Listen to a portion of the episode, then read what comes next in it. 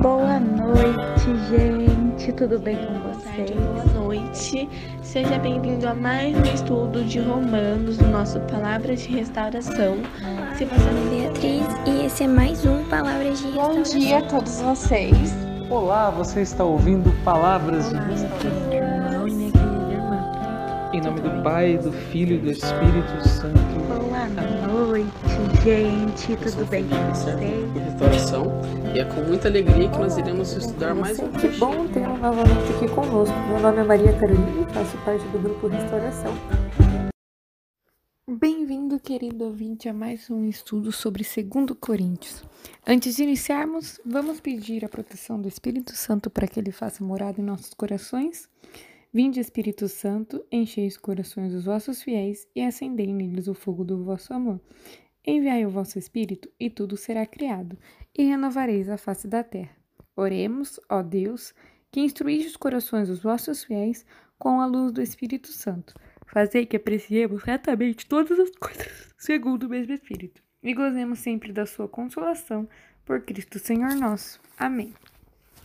Hoje nós iremos ler é, 2 Coríntios 10, do 1 ao 6. Sou eu mesmo, Paulo, quem suplica a vocês com a mansidão e a bondade de Cristo. Eu que sou tão humilde quanto estou entre vocês e tão prepotente quando estou longe. Rogo que vocês não me obriguem, quando eu estiver aí em pessoa, a mostrar-me prepotente, recorrendo à audácia com que pretendo agir contra aqueles que nos julgam, como se nos comportássemos com interesses humanos. Embora seja homem, não luto por interesses humanos. De fato, as armas das nossas lutas não são humanos. O seu poder vem de Deus e são capazes de destruir, de destruir fortalezas. Nós destruímos os raciocínios presunçosos e qualquer poder altivo que se levante contra o conhecimento de Deus. Obrigamos toda a inteligência a obedecer a Cristo e estamos dispostos a punir qualquer desobediência, desde que a obediência de vocês seja perfeita. Palavra da salvação. Glória a vós, Senhor. Paulo está querendo nos dizer, através dessa passagem, que muitas vezes os seus oponentes, né, os outros apóstolos que estavam é, passando né, a palavra de Deus, eram arrogantes, obstinados e muitas vezes orgulhosos. E as pessoas interpretavam né, a mansidão e a gentileza de Paulo como covardia e fraqueza. E por isso que Paulo é, está falando, né? Espero que vocês não me façam mostrar, me mostrar prepotente, porque as pessoas elas cobravam que Paulo fosse mais rude, mais autoritário, e ele não queria isso. O, ele queria que as pessoas não, não atingissem a autossuficiência através da reprovação, da denúncia, da exposição e tudo mais. Ele queria que as pessoas amassem Cristo como ele ama e que esse amor fosse transparente, que ele não precisasse usar de palavras, é, de atitudes duras para alguém amar a Cristo. Então, Paulo ele deseja ser poupado da necessidade de mostrar é, a sua autoridade. Que, na verdade, isso só faria com que ele se sentisse humilhado de ter que usar de autoridade para fazer alguém acreditar em Cristo e seguir os seus mandamentos. E ele ressalta que a característica do Espírito é amor, e esse amor se, sobre, se sobrepõe a qualquer humilhação, a qualquer dúvida e a qualquer autoridade. Ele diz né, que o esforço paciente, sincero e discreto de fazer as coisas certas no espírito é o que mostra que um cristão está apto a ser um apóstolo, a levar o amor de Deus para frente.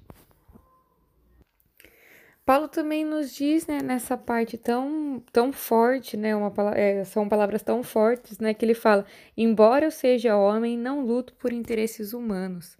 Em que ele diz que muitas vezes as pessoas militam segundo a carne e apesar de viver entre pessoas que recorrem a métodos mundanos, Paulo não acredita nisso.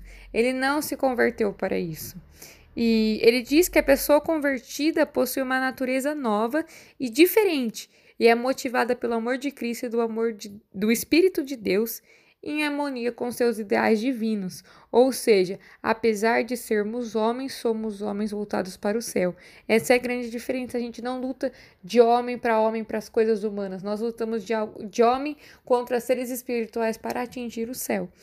Paulo, é, nessa, nessa parte, né, nesse versículo tão bonito que é o 3, ele deixa isso bem claro. Que ele não está aqui interessado em, em homens, em coisas mundanas. Ele não quer saber da autoridade que ele tem aqui na Terra, ou que ele deveria ter, já que as pessoas cobram tanto ele disso. Mas sim que ele luta por ideais divinos. E por mais que Paulo às vezes traga, né, igual a gente estudou muito em Coríntios, né, palavras fortes e que fazem nós refletirmos sobre nossas ações, em nenhum momento ele se faz autoritário. Por isso que nessa passagem as pessoas cobram tanto isso, porque antes é, esses super apóstolos, né, eles eram vistos como pessoas muito, muito, como eu posso dizer, muito arrogante, pessoa que chegava e falava tem que ser assim, ponto final, você tem que ser desse jeito. Apesar de Paulo conhecer todas as leis divinas e lutar pelas leis divinas, ele era amoroso, ele era acolhedor e através do amor a gente corrige as pessoas, né? Não é porque eu gosto de alguém, eu sou amorosa com alguém, que eu não vou corrigir essa pessoa. É muito diferente isso. Paulo corrige através do amor e não através da sua autoridade. Essa era uma grande diferença.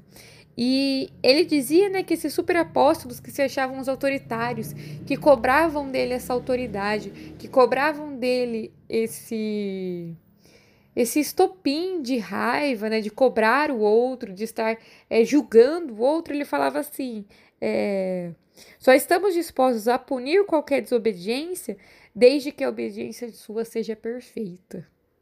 Então ele diz que nessas pessoas que cobram tantos outros, que julgam todos os outros, no mínimo elas têm que ser perfeitas, porque a gente só pode cobrar o outro, só podemos estar dispostos a punir alguém por alguma atitude que essa pessoa teve, se a nossa atitude for, no mínimo, perfeita. Então, hoje eu deixo aqui para você essa reflexão, nessa passagem é, bem profunda que Paulo nos traz, que às vezes, é, o que os nossos pais sempre nos dizem, né? Corrigir por amor. Paulo usava muito isso para atrair os seus fiéis, para as pessoas se converterem para Cristo e Coríntios estava meio que duvidando dessa forma de amor, dessa forma de levar a palavra de Deus. Então, Paulo diz para eles: Espero que vocês não, não esperem que eu seja prepotente. Então, hoje eu convido você a corrigir as suas atitudes através do amor. Lembrando que é, palavras sinceras, palavras de sabedoria, palavras de conselho podem ser sem palavras que a gente considerem duras, mas que são necessárias a serem ouvidas. E são palavras que nos levam a melhorar, palavras que nos levam para baixo, que nos deixam tristes, com certeza essa palavra não vem de Deus. E às vezes, muitas, é, e muitas vezes vem igual Paulo nos diz da autoridade. Algumas pessoas se acham autoritárias perante as outras e punem essas pessoas. E punir não é corrigir, né? Punir é só você julgar na cara do, é, jogar na cara do outro e julgar que ele está errado. Mas como o Paulo bem nos disse, quando estamos dispostos a punir alguém, nós no mínimo temos que ser perfeitos. Então eu convido você hoje a olhar todas as suas atitudes, os seus pensamentos, é, quais são os seus pecados diários, é, o, que você está errando na vida, ou errando com a sua família, com seus amigos, enfim.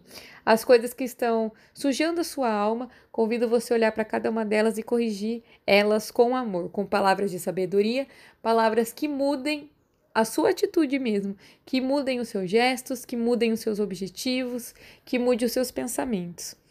E que você consiga, através do, do amor, se corrigir e não se punir, porque nós não somos perfeitos para punir outras pessoas.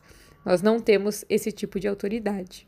Então, que possamos se embasar em Paulo e ser apóstolos do amor. O amor sincero, o amor que corrige, o amor que ensina. Um ótimo dia para você, uma santa noite e até a próxima.